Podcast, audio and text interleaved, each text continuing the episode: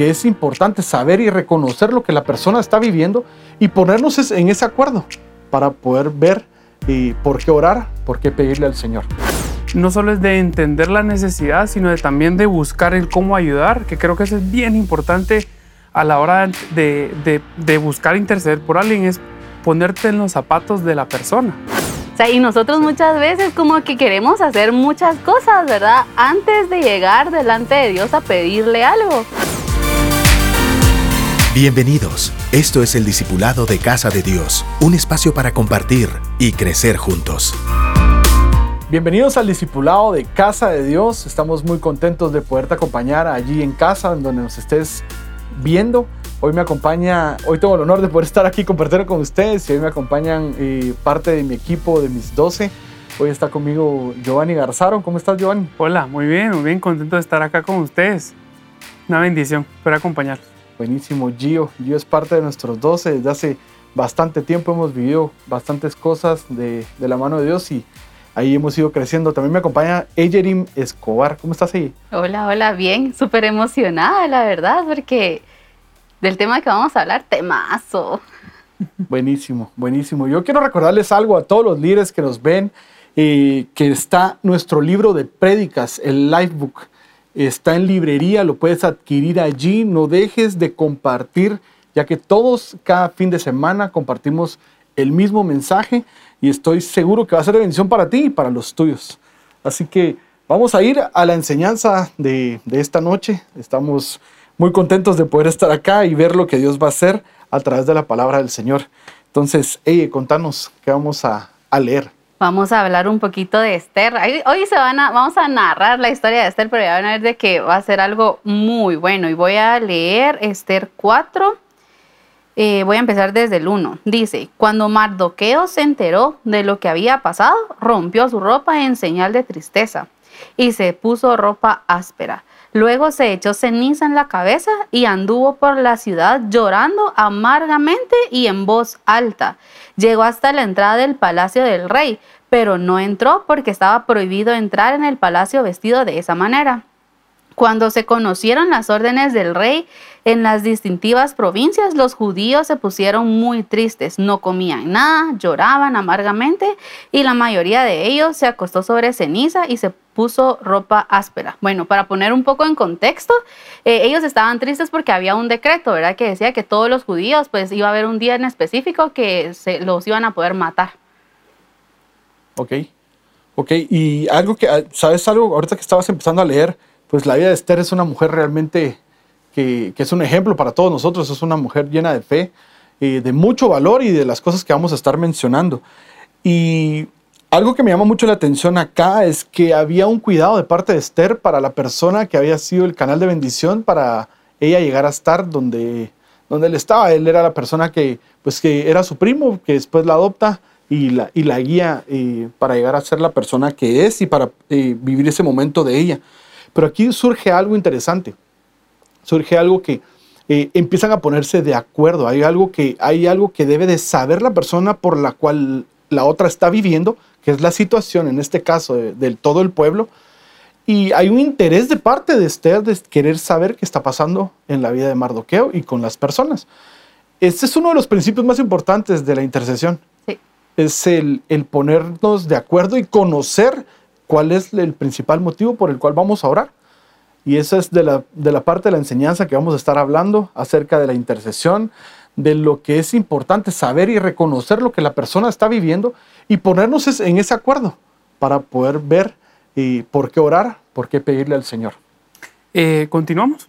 Leo el versículo 4. Dice, y vinieron las doncellas de Esther y sus eunucos y, les, se lo dijeron. Entonces la reina tuvo gran dolor y envió vestidos para hacer vestir a Mardoqueo y hacerle quitar el, sil- el cilicio.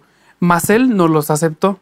Entonces Esther llamó a Atac, uno de los eunucos del rey que él había puesto al servicio de ella, y lo mandó a Mardoqueo con orden de saber qué sucedía y por qué estaba así. Salió pues Atac a ver a Mardoqueo a la plaza de la ciudad que estaba delante de la puerta del rey, y Mardoqueo le declaró todo lo que había acontecido y le dio la noticia de la plata que Amán había dicho que pesaría para los tesoros del rey a cambio de la destrucción de los judíos. 8.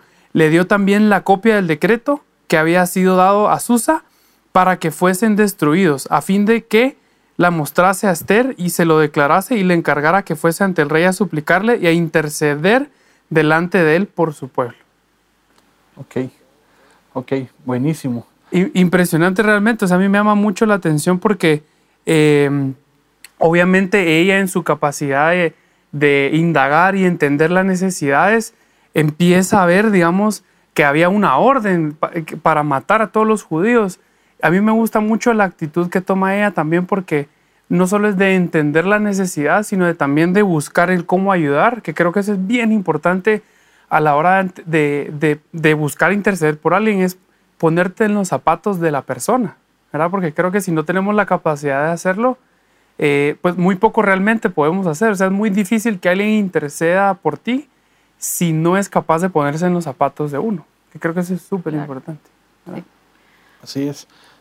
¿Continuamos? O decime. Ah, sí, es que yo quería agregar algo que me llamaba mucho la atención, que Mardoqueo fue bien intencional. ¿verdad? Nosotros, nos pueden pasar dos cosas, ¿verdad? Cuando nosotros necesitamos que alguien interceda por nosotros, nos lo quedamos guardados. Y no es algo que se nos enseña en la Biblia, ¿verdad? Sino que nos enseñan a poderlo exponer para pedir ayuda. Y también el hecho de nosotros poder venir y reconocer que otras personas necesitan ayuda. Esther sí tuvo como ese, esa visión de poder venir y decir, bueno, ellos necesitan ayuda, yo necesito empezar a hacer algo. Entonces me, me llama mucho la atención que de ambas vías, o sea, hubo algo que fue bien intencional. Así es.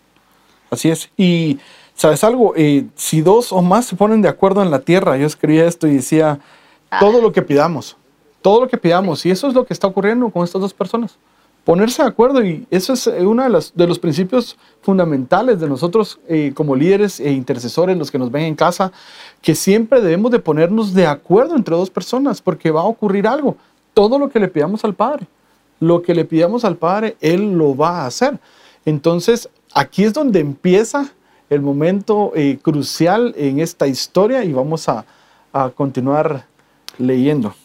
Sí, el, Sí. el versículo 10 dice entonces Esther dijo a Tac que le dijese a Mardoqueo, todos los siervos del rey y el pueblo de las provincias del rey saben que cualquier hombre o mujer que entra en el patio interior para ver al rey sin ser llamado, una sola ley hay respecto a él, ha de morir, salvo aquel a quien el rey extendiere el cetro de oro, el cual vivirá, y yo no he sido llamada para ver al rey estos 30 días. Y dijeron a Mardoqueo las palabras de Esther. Entonces dijo Mardoqueo que respondiesen a Esther, no pienses que escaparás de la casa del rey más que cualquier otro judío. Wow. Wow. wow, bueno. Se viene lo bueno porque realmente hay un, hay un decreto. Y saben algo, yo me ponía a pensar que cuando las mujeres fueron llamadas al rey, pues el rey hizo llamar a todas las vírgenes y, y así fue como ellos, ellas llegaron al lugar. Todo lo que el rey mencionaba o decretaba o hacía, las cosas iban a suceder, o sea, ya tenían un como feedback de que algo que había él dicho se había promovido. Y en este caso, pues ya había un decreto. Y había un decreto que venía en contra del pueblo judío. Ahora, y esto es un llamado para todos, porque hay cosas que empiezan a suceder alrededor de nuestro mundo, de nuestras, de nuestras familias, y hay llamados, y hay cosas que empiezan a suceder que normalmente dejamos pasar por alto. En este caso, pues, pudieron haber dicho, bueno, no sé cuándo va a entrar en vigencia, cuándo va a ser que esto va a ocurrir. Y bueno, indaguemos un poquito más, miremos qué es lo que... No, no, no, fue instantáneo, fue esto no puede seguir ocurriendo, esto no puede seguir pasando. Y hay, una, hay algo, un despertar en el corazón de, de, de estas dos personas que dicen, no puede ser, esto no puede pasar. Así que nos vamos a levantar y vamos a empezar a, a ver lo que continúa leyendo la historia. Vale. Estamos leyendo muchísimo, pero, pero es, es- de verdad es muy buena la historia que Sí. estamos compartiendo. Continuamos siempre en Esther 4, solo que voy por el 15. Dice, entonces Esther le mandó esta respuesta a Mardoqueo. Reúne a todos los judíos que se encuentran en Susa y ayunen por mí. No coman ni beban durante tres días. También mis sirvientas y yo ayunaremos. Después de eso me presentaré ante el rey, aunque la ley no me lo permita. Y si tengo que morir, moriré. Mardoqueo fue y cumplió con todo lo que Esther le había ordenado. O sea, ella iba a todo o nada. ¿Ah? O sea, ella dijo, bueno, si a mí me toca que morir, muero, ¿verdad? Pero yo de aquí tengo que hacer algo. Eso me, me, me, llamó bastante, o sea, que ella se armó de valentía y muchas veces uno dice, bueno, es interceder, es orar, pero realmente sí requiere de ese valor y de esa, de esa valentía de poder decir, me voy a poner, o sea, delante del rey a pedir por otras personas, ¿verdad? A mí hay algo que también me llama mucho la atención de estos últimos versículos, ¿verdad? Es de que ya había un decreto que todos lo sabían y de repente como que por ahí eh, se armó una estrategia, ¿verdad? Y todos así como, muchachos, vamos, no sé cómo sucedió en ese momento, muchachos, vamos a ayunar y vamos a estar orando por la reina y todo, pero realmente todos también fueron obedientes, porque al final si, si vamos a seguir leyendo, o sea, si ella encuentra la gracia o no, dependía también de que todos los demás eh, estuvieran de acuerdo. Así es. Algo que, que quisiera mencionar a esto y es que hemos... Eh, vivido muchísimas circunstancias como líderes. Hemos pasado por adversidades muy grandes, pero hemos visto obrar a Dios ya una vez, una segunda vez, una tercera vez. Lo importante de todo esto es que sepas que Dios sigue estando en control. Que todo lo que nosotros eh, hacemos, lo que vivimos y la confianza que le tenemos al Señor es de que el Dios está con nosotros no solo una vez, o sea, no solo, no solo va a hacer las cosas una vez, sino las va a seguir haciendo en nuestra vida y en la vida de las personas que nos rodean.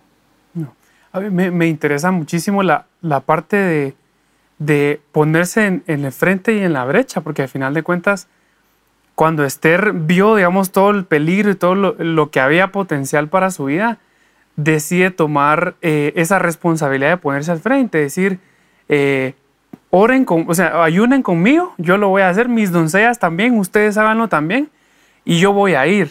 Y no importa que, que pierda mi vida. Y eso es bien importante porque al final de cuentas, cuando tú te pones a interceder por alguien, es también ponerte al frente y primero eh, aceptar que Dios puede hacer algo, aunque parezca imposible. Y eso es bien importante porque creo que el hecho de, de pararse enfrente del Señor y decirle, mira, estoy creyendo por esta sanidad, estoy creyendo por este problema que puede ser resuelto, primero estás aceptando que el Señor lo puede hacer. Y cuando te pones al frente, el hecho de no, a ver, de no, eh, de no de importarle poco su vida con el fin de poder ayudar a los demás, creo que realmente eso habla del corazón también de ella. Y es algo que todos tenemos que hacer, pararnos enfrente de nuestra familia y decir, yo voy a orar porque Dios va a hacer esto. Voy a pararme enfrente del enfermo creyendo de que tú los vas a sanar. Entonces creo que el corazón de ella y también la actitud y, esa valentía de decir, yo lo voy a hacer y no importando qué pase, ¿verdad?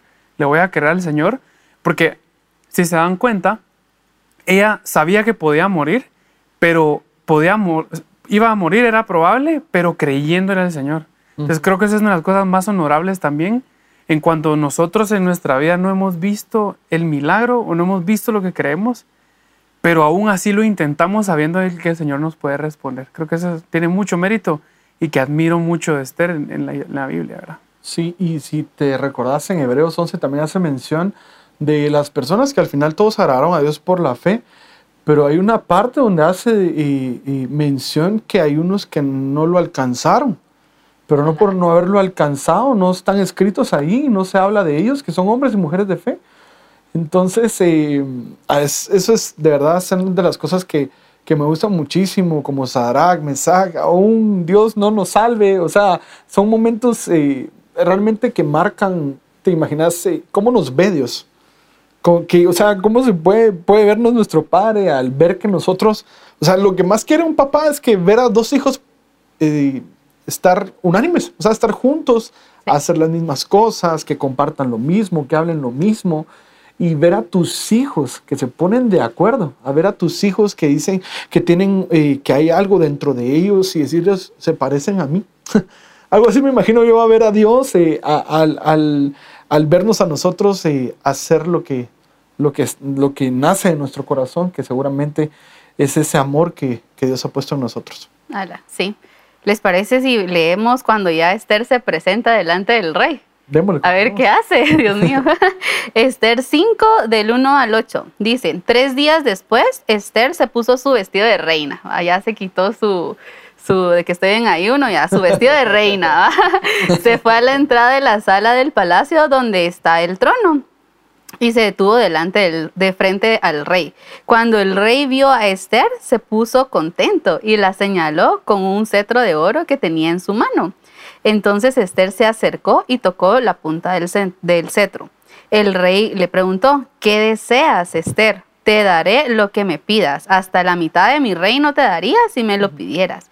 Ella respondió, Su Majestad, he preparado un banquete en su honor. Si le parece bien, quisiera que usted y Amán asistieran. El rey dijo a sus sirvientes, vayan a buscar a Amán enseguida para que vayamos al banquete de Esther. Así que el rey y Amán fueron al banquete. Mientras bebían vino, el rey le preguntó a Esther, ¿qué es lo que deseas? Pídeme lo que quieras, hasta la mitad de mi reino te daría. Esther le respondió, "Eh, si he agradado a su majestad y le parece bien cumplir mis deseos, me gustaría que usted y Amán vengan a otro banquete que les prepararé mañana. Allí les diré qué es lo que deseo. La verdad. Guau. Impresionante cuando, a ver, digamos, Esther sabía que su vida estaba, corría peligro, ¿no? Y me gusta mucho que ella primero toma el reto, se lanza al agua y el rey le dice, pídeme lo que quieras, ¿verdad? Y, y- me hace reflexionar porque a veces muchos de nosotros nos pasa eso. Sabemos que es peligroso, sabemos que hay riesgos y a veces no los tomamos cuando realmente tal vez lo que, necesitamos, lo que necesitamos o lo que necesita nuestra situación nuestra vida es que nos lancemos y en fe vayamos a pedir lo que queremos, ¿verdad? Porque algunos de nosotros tal vez estamos buscando ciertas cosas y no, y no pasamos esa línea divisoria, digamos, del miedo. Y ella, sabiendo que se iba a morir, la respuesta, que podía morir, la respuesta que recibe es, pídeme y te daré hasta la mitad de mi reino. O sea, fue una, yo creo que cuando recibió esa respuesta para ella fue un alivio y ahí dijo, bueno, empecemos a pedir y ya pidió el banquete, ¿verdad? Entonces cruzó la línea. A veces nosotros como hijos de Dios nos cuesta cruzar esa línea y del otro lado tal vez no hay muerte, no hay enfermedad, tal vez está la respuesta. ¿verdad? Y ¿sabes? ahorita que mencionabas eso, yo me puse a pensar que, y pues en este caso estaban pidiendo una cosa, pero imagínate el acceso que tiene, o sea, yo lo veo como con Dios, o sea, nosotros a veces estamos pidiendo una sola cosa, cuando Dios te dice, mira, pedime lo que querrás.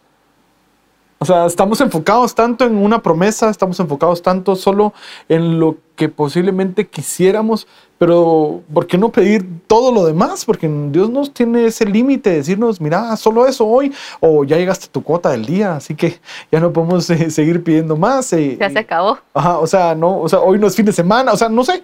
O sea, Dios sí es súper abierto a todo eso y Él nos quiere dar todo. O sea, pídeme por herencia a las naciones, le dice, y te daré hasta los confines de la tierra. Él sí le entregó todo, o sea, le dijo, mira, te lo doy todo.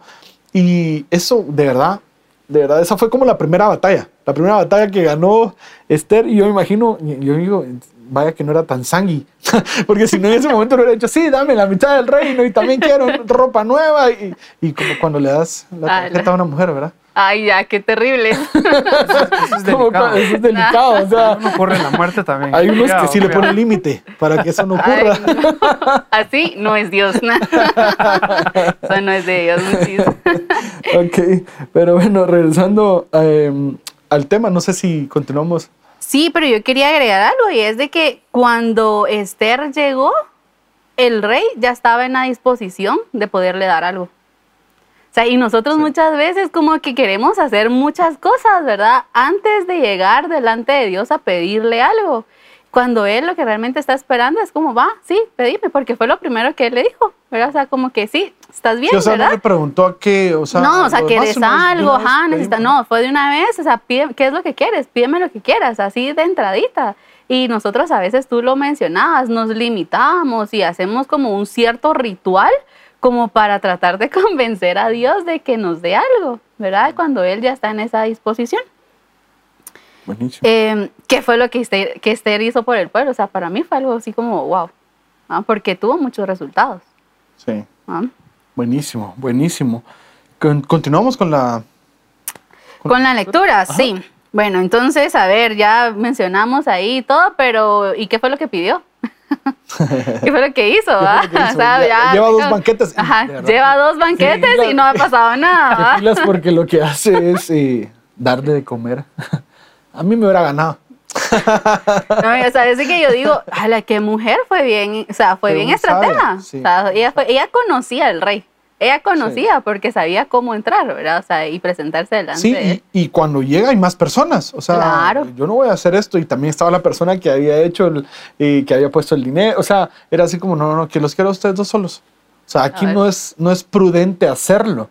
Vamos a irnos a otro lugar donde va a estar ya en mi campo, así lo pueden ver así. Aquí es donde yo los voy a, a poder lograr. O sea, de verdad es una historia eh, preciosa, preciosa, muy estratégica, muy, muy, muy de ponerse de acuerdo.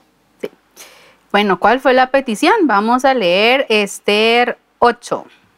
Ujú. Del 1 al 8. Dice, ese mismo día el rey Asuero le regaló a la reina Esther la casa de Amán, el enemigo de los judíos, y Mardoqueo se presentó ante el rey, pues Esther ya le había contado a Asuero que ellos eran parientes. Entonces el rey tomó el anillo que antes le había dado a Amán y se lo entregó a Mardoqueo. Esther, por su parte, le dijo a Mardoqueo que se hiciera cargo de todo lo que antes era de Amán.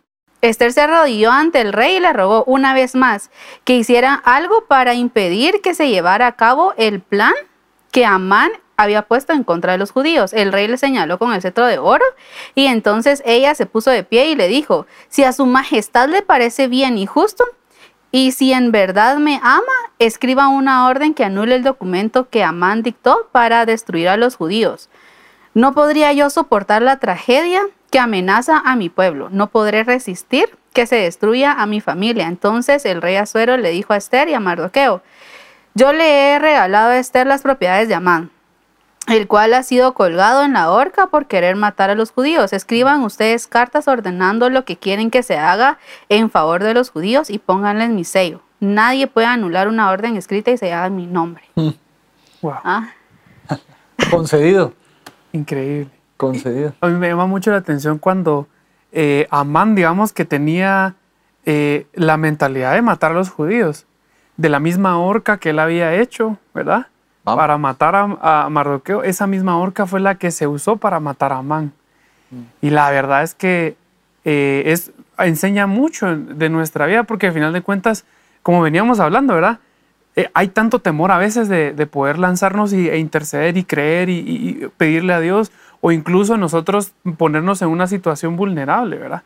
Pero a veces cuando nos, cuando digamos le damos vuelta a la situación y creemos en el Señor, pasan cosas como estas que, o sea, el arma forjada, digamos, para dañar la vida de los judíos fue la que se usó para también romper con la persona que lo quería hacer, ¿verdad? Y, y así es el Señor. A veces a lo que uno le tiene miedo, el Señor le da la vuelta completamente y luego para siendo de bendición, que eso viene más adelante en la historia, ¿verdad?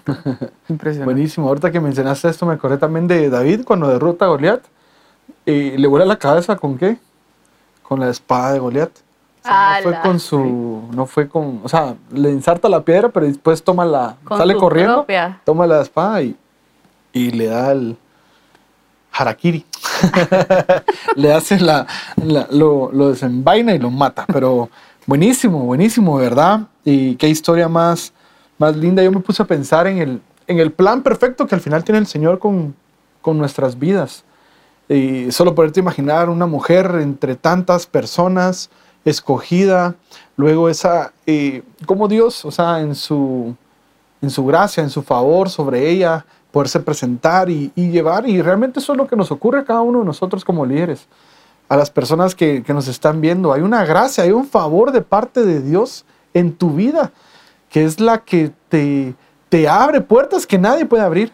Hay situaciones en tu vida que no te imaginas, no, no, no sabes cómo va a ocurrir, pero el Espíritu Santo está contigo y hay algo que a mí me emociona muchísimo y hay un pedazo donde Jesús habla con sus discípulos y les dice, no tengan, tem- no tengan temor, yo les voy a decir qué tienen que decir, qué hablar. Y eso normalmente viene en circunstancias como estas que, que le digo. O sea, ponerte a pensar todo lo que pudo haber eh, eh, digerido Esther, ¿qué hago?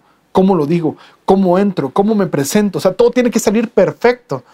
Pero es la perfección viene a través de la gracia y del favor que Dios nos da. Así las cosas salen perfectas. Así las cosas salen como Dios quiere que salgan. Y sabes qué bonito, porque realmente es una gracia que, que ustedes saben, pues, y todos hemos sido testigos que a donde quiera donde nosotros vayamos tenemos esa gracia. pero poder es encontrar esa gracia, o sea, delante de Dios, o sea, que Él viene y, y nos, como que nos premió con eso de decirnos, mira, tú puedes venir eh, delante de mí a pedirme por otra persona, a ponerme la necesidad de otra persona y, tú vas a ser testigo de cómo las cosas ocurren. a mí me, me impresiona. Em, aquí hay algo bien importante y es que Esther llegó con una petición. Y, y, ella le dijo, mira, o sea, no permitas que maten a mi pueblo. Yo no sé qué fue lo que ella se imaginó. Y a nosotros también nos pasa cuando llegamos delante de Dios e intercedemos que de pronto y nosotros ya estamos imaginando cuál es el resultado, pero Él tiene un mejor plan. Así es. ¿Verdad? Y siempre, y siempre yo estoy segura que lo hemos escuchado, que es como, ah, es que yo le pedí esto a Dios, pero es que Dios me sorprendió con más. ¿Verdad? Y, y, es ahí en donde yo digo, puches, de verdad que puedo entrar delante de, de, Dios, sentirme confiada de que Él va a cumplir su voluntad, que es buena, es agradable y es perfecta, no solo conmigo, sino que con las peticiones y con las personas de las demás personas. Y a mí eso me, me fascina. Yo tengo una frase ahí para terminar. Eh, dice, el meollo de la intercesión es la compasión. La compasión es más que simple lástima, es amor en su fase dinámica, es el amor puesto en acción. Por Rubén Campbell.